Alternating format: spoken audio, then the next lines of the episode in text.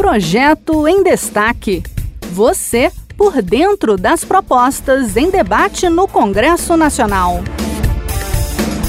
Desde a Constituição Cidadã de 1988, transportadores autônomos de passageiros precisam destinar 40% de seus rendimentos ao imposto de renda.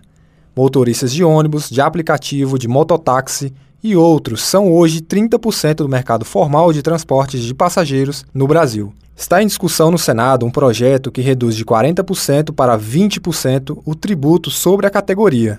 Entenda melhor na reportagem de Yara Farias Borges, da Rádio Senado. Segundo a proposta do senador Vanderlan Cardoso, do PSD de Goiás, a base de cálculo presumida do imposto de renda para os transportadores autônomos de passageiros, como motoristas de cooperativas e aplicativos de transporte, será reduzida para 20% do rendimento bruto desses trabalhadores. Hoje, a alíquota é de 60%, pois há a presunção de que a categoria tem custo de 40% para manter a atividade, argumento rebatido pelo senador Vanderlan. A base de cálculo do imposto de renda feito para essa categoria é o maior absurdo que se pode ter, já que a base de cálculo para a cobrança do imposto de renda é como se tivesse um lucro de 60%. Eu acredito que não há hoje no mundo inteiro algum produto ou algum serviço que dê essa margem de 60% para arbitrar o imposto de renda.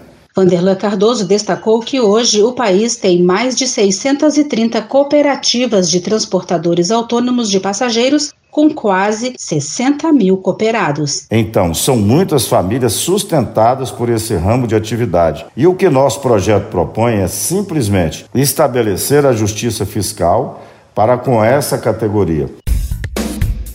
Este foi o projeto em destaque. A cada edição a gente traz uma proposta em análise no Congresso Nacional. Você pode acompanhar o andamento desses projetos e opinar sobre eles em senado.leg.br barra e cidadania. Até a próxima!